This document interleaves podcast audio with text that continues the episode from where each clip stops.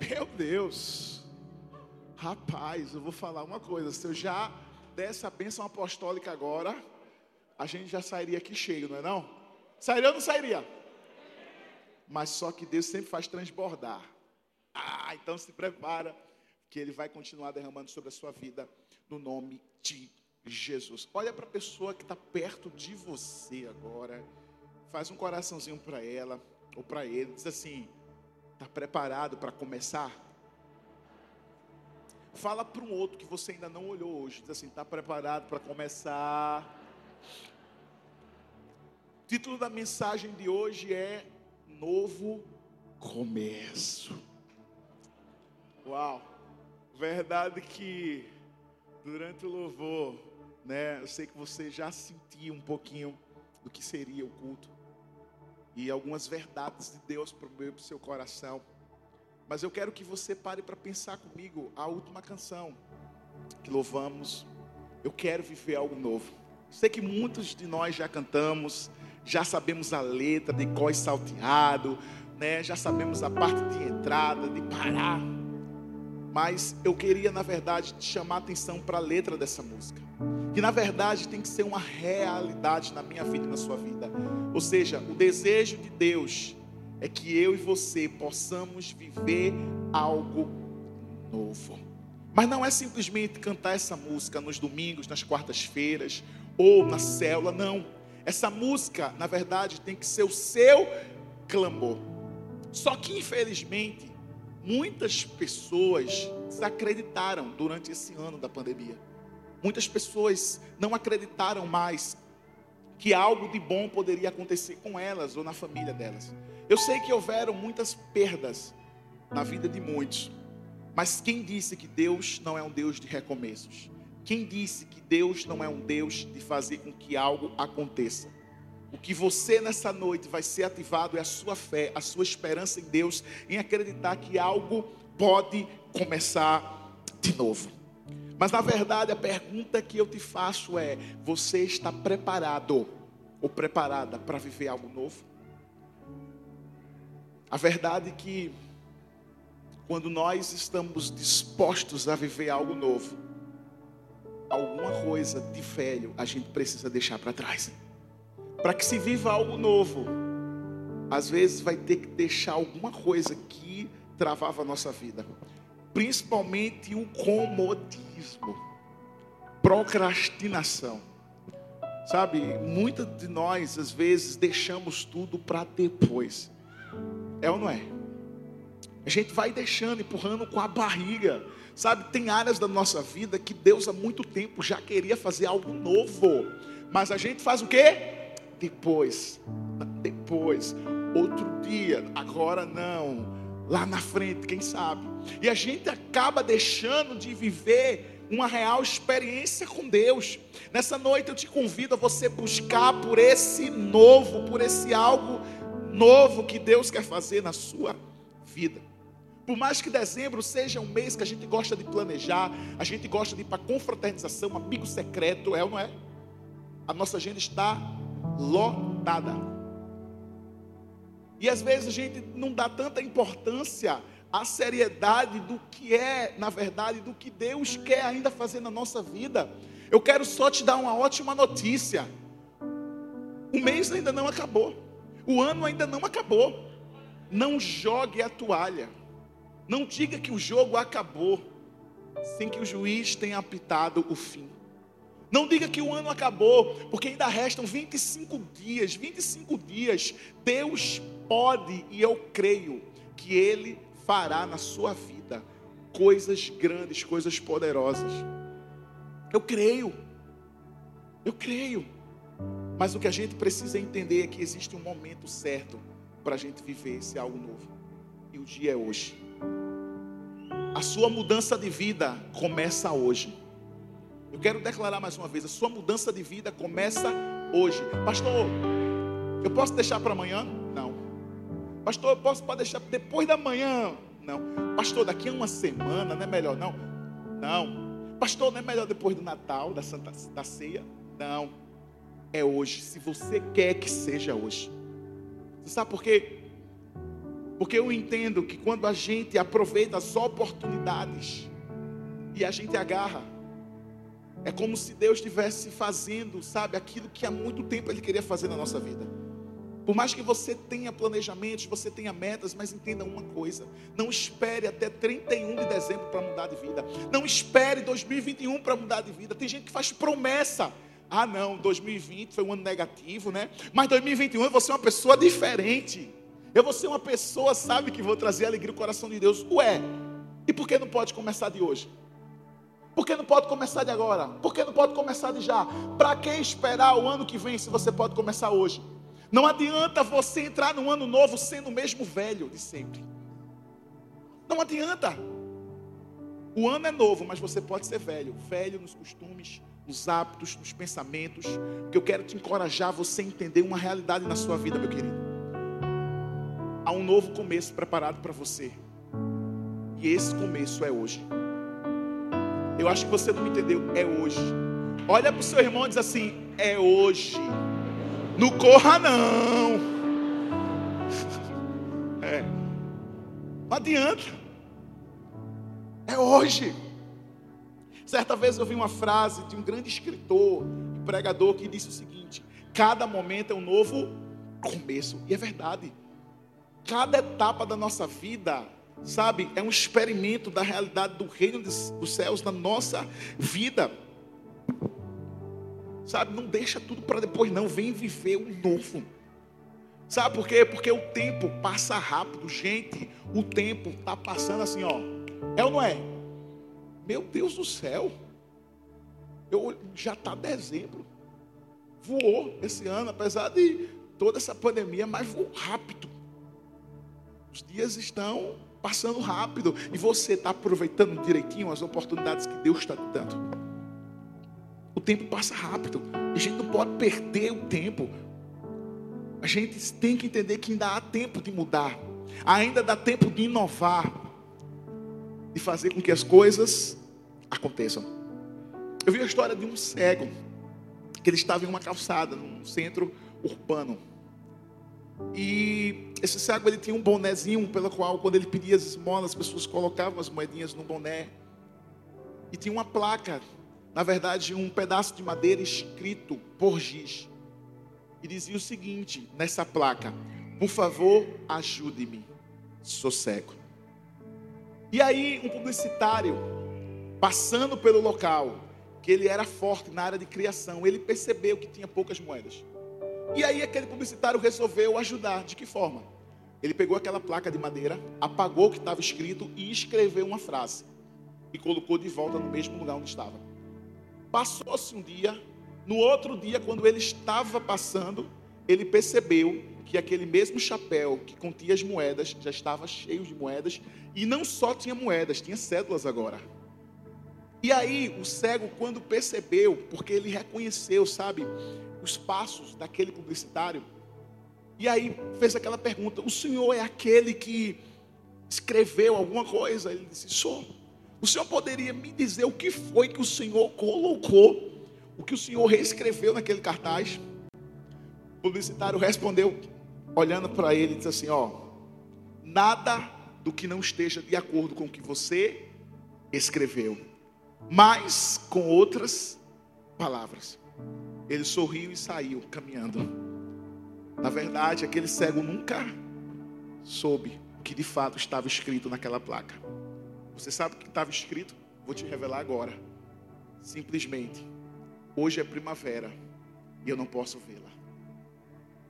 Aquele publicitário, ele mudou a estratégia e fez com que aquele cego simplesmente entrasse em outro patamar e ganhasse mais moedas e ajudas que ele precisava. Na verdade, é um gesto simples, talvez nem tanta atenção você tenha. Mas o que isso significa, pastor? Que às vezes para a gente começar algo novo, a gente precisa mudar as estratégias. A gente precisa inovar. A gente precisa entrar num processo de mudança. Gente, tem pessoas que não gostam de mudar. Às vezes vai mudar o cabelo, passa anos. Mudar o guarda-roupa, mudar as roupas. A gente sempre tem que estar em mudança. A gente tem que estar sempre se aprimorando, inovando em todas as áreas da nossa vida. Mas a gente precisa entender que Deus colocou o poder de criação, de criatividade dentro de nós. Então nós devemos criar. Se não está dando de um jeito, faz do outro. Começa a fazer, mas não deixa para depois. Se você não está conseguindo fazer algo, opa, eu preciso refazer o meu caminho. Eu não estou fazendo desse jeito porque eu estou errando aqui. Então vou fazer do outro, do outro jeito. Até acertar. Às vezes, para a gente viver uma outra realidade na nossa vida, a gente só precisa fazer uma coisa: mudar a estratégia. Porque mudando a estratégia, a gente muda a nossa perspectiva e, consequentemente, a gente começa a viver algo novo na nossa vida. É fato que todo mundo gosta de algo novo. Todo mundo gosta de viver algo novo. É ou não é? Todo mundo gosta de receber notícias novas. Todo mundo gosta de se alegrar. É ou não é, gente? Quando alguém te dá um presente, todo mundo gosta, porque é algo novo. E principalmente final de ano que todo mundo resolve presentear, né? Mas eu não estou só falando disso. Eu quero que você entenda que muitas das vezes esse algo novo que você precisa não está no externo, está no interno. O que Deus está querendo fazer na tua vida é consertar aquilo que internamente precisa de ajuste.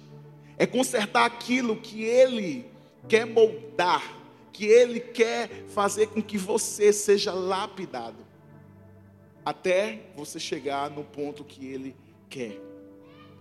Nunca perca as oportunidades que Deus te dá, porque a oportunidade é como uma flecha que é lançada, ela não volta mais do lugar onde ela foi lançada. Por isso que nessa noite eu quero trazer para você, na verdade, três conselhos e compartilhá-los com você de três áreas da sua vida que você pode escolher começar de novo. Eu vou repetir, você pode escolher, porque é uma escolha. Começar algo nunca é fácil, mas quando a gente dá o primeiro passo, a gente sabe no que vai dar lá na frente. Tudo existe sacrifício, tudo é sacrificial. A gente às vezes a gente quer que algo aconteça assim, ó, rápido na nossa vida, mas quando a gente observa o processo, a gente desiste. Sabe? É que nem aquele processo que você tem de dizer assim: ah, eu quero entrar na academia, pastor, eu quero malhar. 2020 em casa nessa pandemia, misericórdia. Tive que botar corrente na minha geladeira, pastor. É? Porque misericórdia, a gente só fazia comer. E eu quero fazer academia, pastor, mas eu vou fazer só segunda. Tem gente que é assim, né? Você não é assim não, né? Segunda. Só que a gente não sabe qual vai ser a segunda, Tiaguinho. Qual ano? Vai ser ano bissexto. Mas tem gente que não, é, não faz aquele planejamento bonitinho. Ou então, não, esse ano eu vou fazer o seguinte: eu vou fazer uma arrumação na minha casa. Não, esse ano eu vou juntar toda a família. A gente planeja, a gente faz sonhos, não há nada de errado. O que a gente precisa é executá-los. A gente não só tem que pensar, a gente tem que agir. Quê? Porque senão a gente vai ficar sempre no papel. Escuta, Deus não quer que eu e você tenhamos projetos só no papel.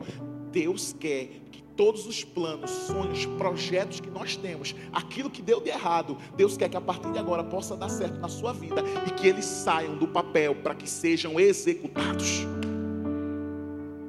Não é só pensar, pastor, não, é agir. E pastor, quais são as áreas que eu preciso identificar, que eu preciso começar de novo? A primeira delas é um novo começo no meu relacionamento com Deus. Olha para o seu irmão e diz assim: um novo começo no meu relacionamento com Deus. Tiago capítulo 4, versículo 8 diz o seguinte: aproxime-se de Deus, e Ele se aproximará de vocês.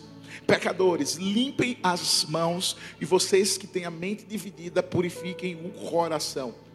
Deixa eu falar uma coisa para você. Talvez você chegou aqui precisando viver um novo começo no seu relacionamento com Deus.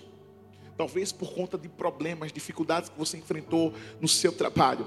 Talvez você pensou e achou que Deus te esqueceu, mas na verdade Deus não esqueceu e não esquece de ninguém. Às vezes tem gente que pensa assim: ah, pastor, sabe, é porque parece que Deus se distanciou de mim. Quanto mais eu oro, ah, pastor, deixei até de orar, porque eu acho que Deus não me ouve. Deixa eu falar uma verdade para você: Deus jamais te esqueceu, Deus não deixou de te ouvir. O problema é que você deixou de ouvir Deus. Essa é a grande questão. Porque quem ouve Deus tem relacionamento. O que é relacionamento, pastor? Intimidade. Só tem intimidade quem tem relacionamento. Como é que está a sua vida com Deus no ano 2020? Como é que está a sua vida com Deus no ano 2020? Como é que está? Ah, pastor, eu gosto de buscar Deus quando eu estou na igreja do amor e família. Amém. Glória a Deus, querida. Mas você tem que buscar na sua casa. Porque você é a igreja. É no seu tempo a sós. Sem Bíblia não tem café. Isso não é um jargão, isso é um princípio. Princípio tem que ser ensinado, vivido e acompanhado. Por quê? Porque vai trazer o quê, pastor? Recomeços. Talvez na nossa vida o que a gente precisa é novamente se relacionar com Deus. E como me relacionar com Deus, pastor? Só orando, a oração, amém. Deus ouve. Mas deixa eu te falar uma verdade: a oração não é só falar com Deus. A oração é muito mais do que isso. A oração é você estar com Deus. Estar. Deus não quer simplesmente que você seja alguém religioso. Ah, não, como é tal horário. Não, não, não, não, gente. Deixa eu explicar uma coisa para você. Não tem nada melhor do que a gente estar tá na nossa casa. Não tem nada melhor do que a gente estar tá no nosso quarto. Não tem nada melhor até no seu carro quando você trabalha. Você bota uma música. Seu carro baixinha. E aí você vai queimando. Agora fica de olhos abertos, em nome de Jesus. Não vai se confiar que os anjos vão guiar os carros. Em nome de Jesus, faça não. Mas olha, você está lá queimando. Você está lá sentindo a presença de Deus. Deus está falando tanto. Quantas vezes, carro, oxe. Eu lá botava o som, Deus começava a falar comigo rasgava meu coração e tal. Interessante quando o cara passava do lado, olhava assim, ah, Jesus te ama. Já não perdeu a oportunidade para evangelizar. Mas por quê? Sabe por quê? Porque relacionamento não é só na igreja, é aonde eu vou, aonde eu chego, porque o relacionamento, as pessoas vão olhar para mim e vão olhar para você e vão enxergar Jesus em nós. Por isso que o apóstolo Paulo ele disse: "Já não vivo mais eu, mas Cristo vive em mim". Que tal convicção esse homem falou isso? Sabe por quê? Porque a característica principal de um cristão é carregar a identidade de Cristo consigo. Aonde você for, as pessoas têm que te conhecer não por aquilo que você é, mas por aquilo que Deus fez em você. É diferente. Como é que está o seu relacionamento com Deus? Eu aprendi que quanto mais perto de Deus eu estou, mais parecido com Jesus eu me torno. Uau! É. Comunhão com Deus é uma mão dupla, gente. É tão bom ter comunhão com Deus. Sabe? Ele sente saudade de você todos os dias. Ele espera que quando você acorde, as suas primeiras palavras sejam: Já disse que te amo hoje, paizão. Te amo. Essa tem que ser as primeiras palavras. Escuta. Não corre para o WhatsApp logo, não. Não corre para o Instagram, não. Eles podem esperar. A palavra de Deus diz: buscar em primeiro lugar o reino dos céus e a sua justiça, e as demais coisas vos serão acrescentadas. Eu e você precisamos ter prioridade. E quem administra o nosso tempo somos nós. Agora, a questão se você é um bom ou mau gestor do seu tempo é uma consequência de sua. Mas nessa noite, Deus está dizendo é hoje. Hoje é o dia do seu novo começo. Hoje é o dia de você ajustar ou reajustar a sua intimidade com Deus. Ou talvez você que entrou aqui nunca teve essa realidade na sua vida. Hoje é o dia de você experimentar, porque daqui a pouco eu vou te convidar a você entregar a sua vida a Jesus. Não tem como você correr, sabe por quê? Porque eu sei que o Espírito Santo de Deus já te envolveu aqui. Sei que você já chorou do início ao fim. E você acha que o que está sendo falado é só para você. Eu não conheço a tua vida, mas o Espírito Santo revela. Mas deixa eu te falar uma realidade. Cresça no seu relacionamento com Deus. Relacionamento é com tempo, é com qualidade de tempo. Na Bíblia existe uma igreja em Apocalipse, pela qual houve uma reprovação do próprio Deus. Essa igreja era uma igreja fantástica para qualquer um, qualquer membro participar. Mas Deus, justamente, chama atenção para uma coisa: que lhes faltavam o primeiro amor. Não adianta você ser um líder de célula, você trabalhar em todos os ministérios, você ser o mais topado das galáxias, você pode ser. Mas se você não voltar ao primeiro amor, à essência da busca, não vai te adiantar de nada. Tudo é em vão, gente. Sabe por quê? Porque não é simplesmente pela sua força, não é por aquilo que você possa fazer, é por aquilo que você possa ser. Seja íntimo do Espírito Santo de Deus. Não o busque por aquilo que ele pode te oferecer, mas o busque por aquilo que ele é para você. Sabe? Eu vejo que a maior intimidade do cristão com Deus ocorre quando os pensamentos do Senhor substituem os nossos pensamentos e são modados pelos comportamentos de acordo com a mente de Cristo. Ou seja, nós temos a mente de Cristo em nós. A intimidade. Alguém casa de um dia para a noite? Não.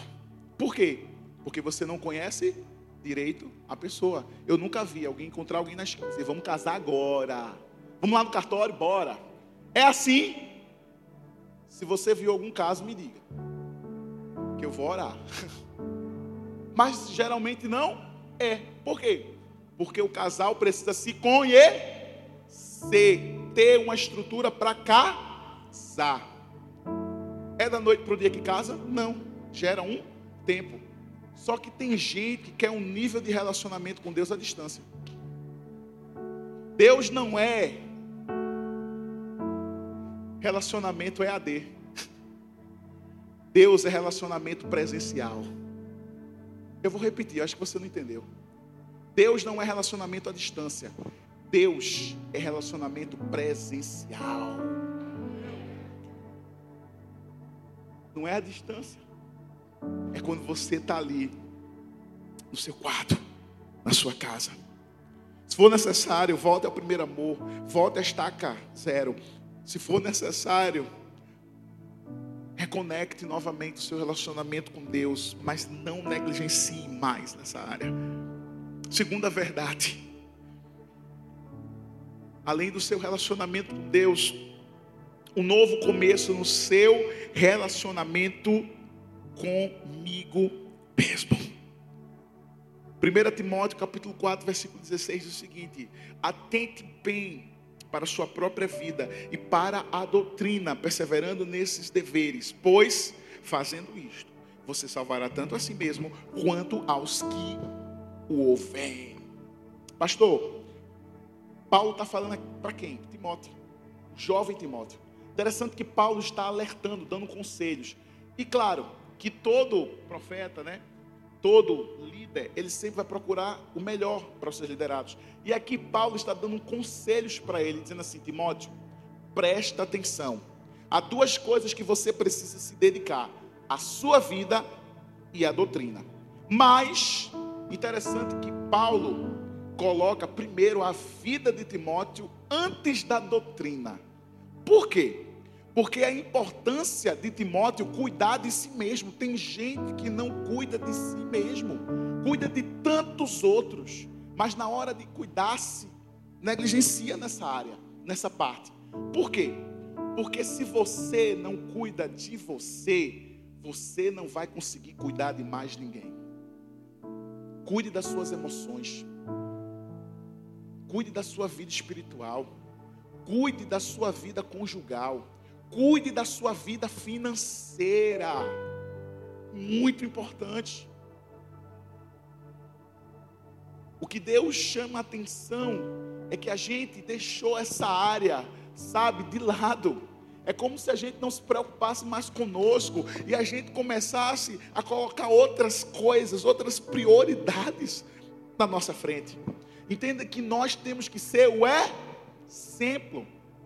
Como é que você vai falar de algo que você não é tratado nessa área?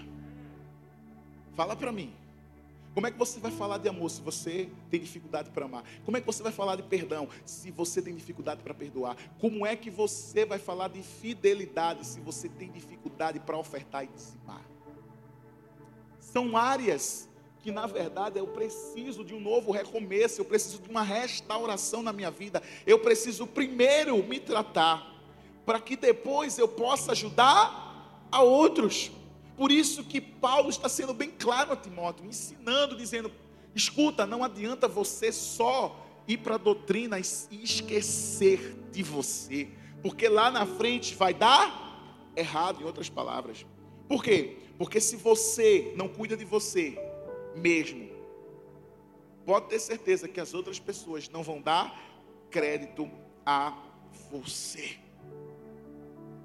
Certa vez eu vi um grande evangelista norte-americano chamado Charles Finney. Ele pregava pelo mundo todo e certa vez um dos seus principais sermões era: Pregador, salva-te a ti mesmo. Ele pregava porque muitos pregavam, mas infelizmente não cuidavam das suas famílias, das suas casas. Escuta, primeiro Deus, Segundo, família. Terceiro, igreja. Nós sempre fomos ensinados assim pelo pastor Arthur. Eu amo meu Deus, minha família e a igreja. Cada coisa no seu devido lugar. Mas tem gente que inverte as prioridades. Tem gente que passa por cima.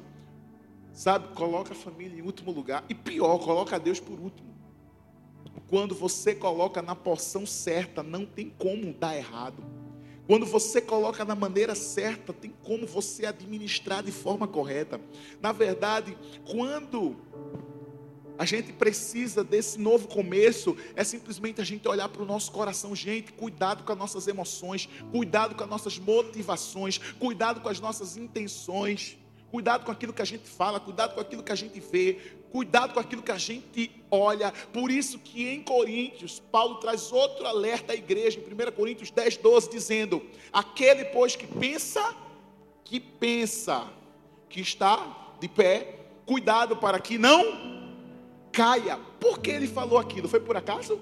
Não, nada é por acaso. Tudo que está na Bíblia é um alerta. Quando a gente está em alguma área vulnerável. Sempre o Espírito Santo de Deus vai nos lembrar: cuidado, Fulano, cuidado, Ciclano, cuidado, Beltrano, para você não cair nessa área. Por quê? Porque todos nós temos um ponto fraco, como temos pontos fortes, mas a gente precisa tratar os pontos fracos, e o principal ponto fraco é você, sou eu, é o nosso eu que precisa ser tratado.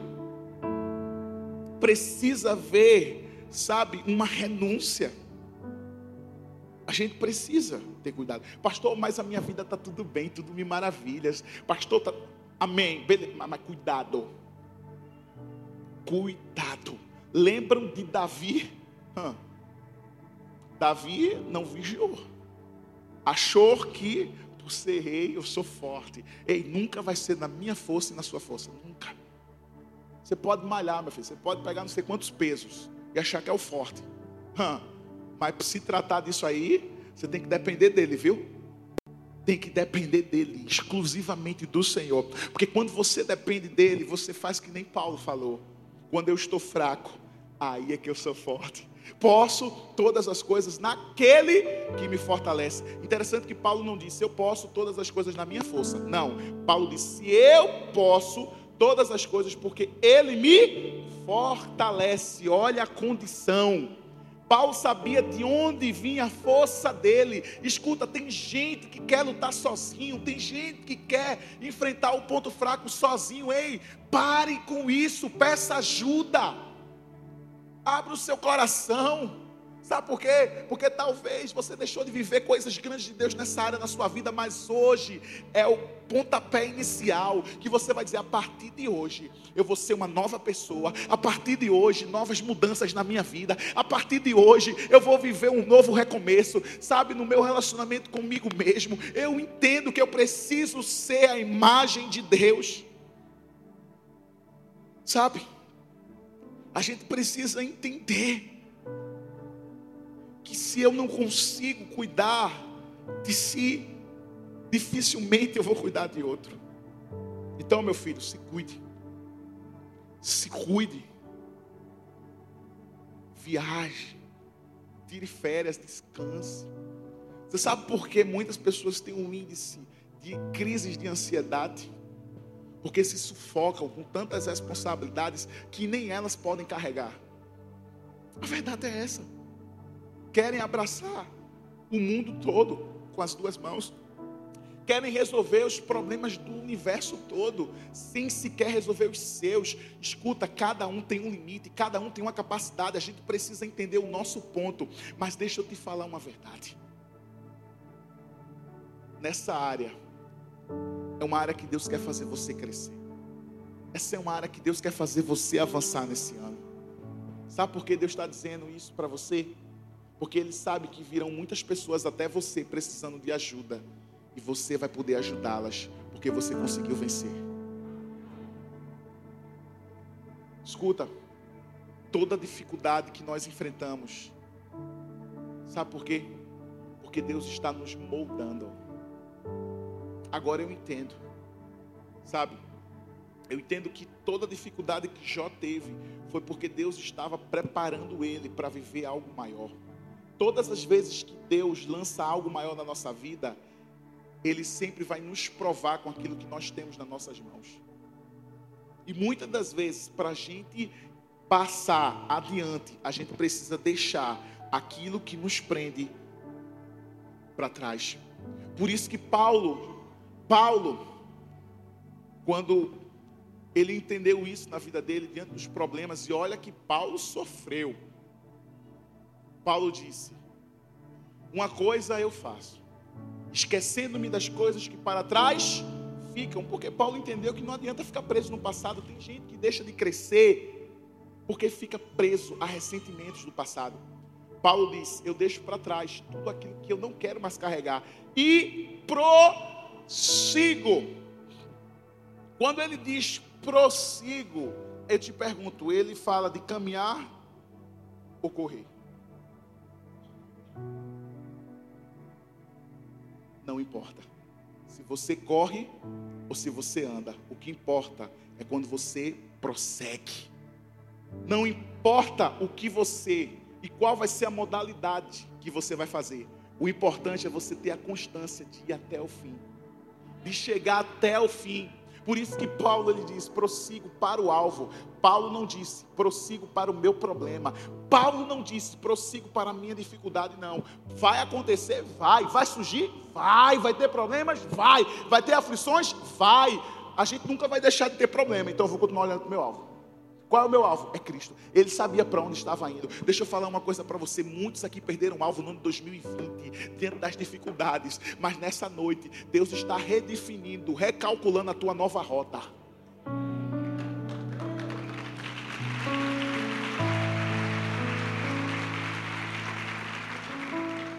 Pastor, qual terceira área da minha vida que eu preciso, sabe, melhorar, que eu preciso realmente querer esse novo começo. Terceiro, novo começo no meu relacionamento com as pessoas. Hebreus capítulo 12, versículo 14 diz: Esforçai-vos para viver em paz com todas as pessoas e em santificação, sem a qual ninguém verá ao Senhor. Gente, é bem verdade que a maioria dos problemas que acontecem conosco envolve pessoas. Muita gente aqui um dia já se decepcionou com alguém. Muita gente um dia já foi traído por alguém. Muita gente um dia já ficou triste com alguém.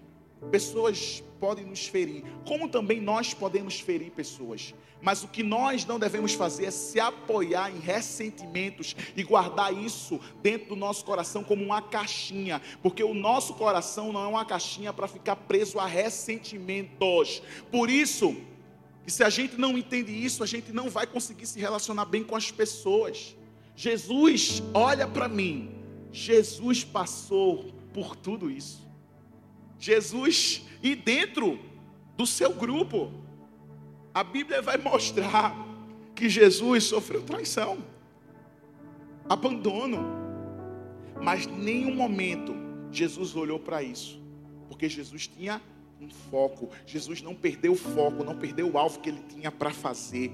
Sabe, a gente não pode, sabe, simplesmente permitir nem se enganar e nem trazer o sentimento de derrota dentro do nosso coração, não. A gente tem que reagir, pastor, mas as pessoas são falhas, você também é falho, você também pode errar, meu querido. Mas deixa eu te dizer uma verdade, errou, amém, continua amando, faz um coraçãozinho. Pastor, mas está falando de mim no Instagram, amém.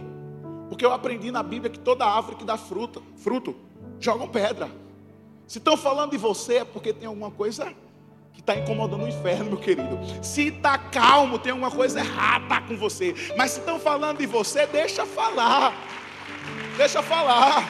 Porque a gente é que nem bolo. Quanto mais bate, cresce. É. Por quê? Porque eu entendi que a nossa luta não é contra pessoas. Sabe, é contra carne e sangue. A gente sabe quem é que está por trás disso. Sabe, a gente vai continuar fazendo, a gente vai continuar amando, a gente vai continuar investindo, a gente vai continuar gastando tempo, a gente vai continuar acreditando, porque a gente acredita nas pessoas, a gente sonha com as pessoas. Pastor, mas se fulano de tal, Beltrano, virarem as costas, é ele, Deus. Lá na frente ele vai prestar conta com Deus. A Bíblia diz que um dia todo mundo vai estar no julgamento. Quando diz que é todo mundo, todo mundo.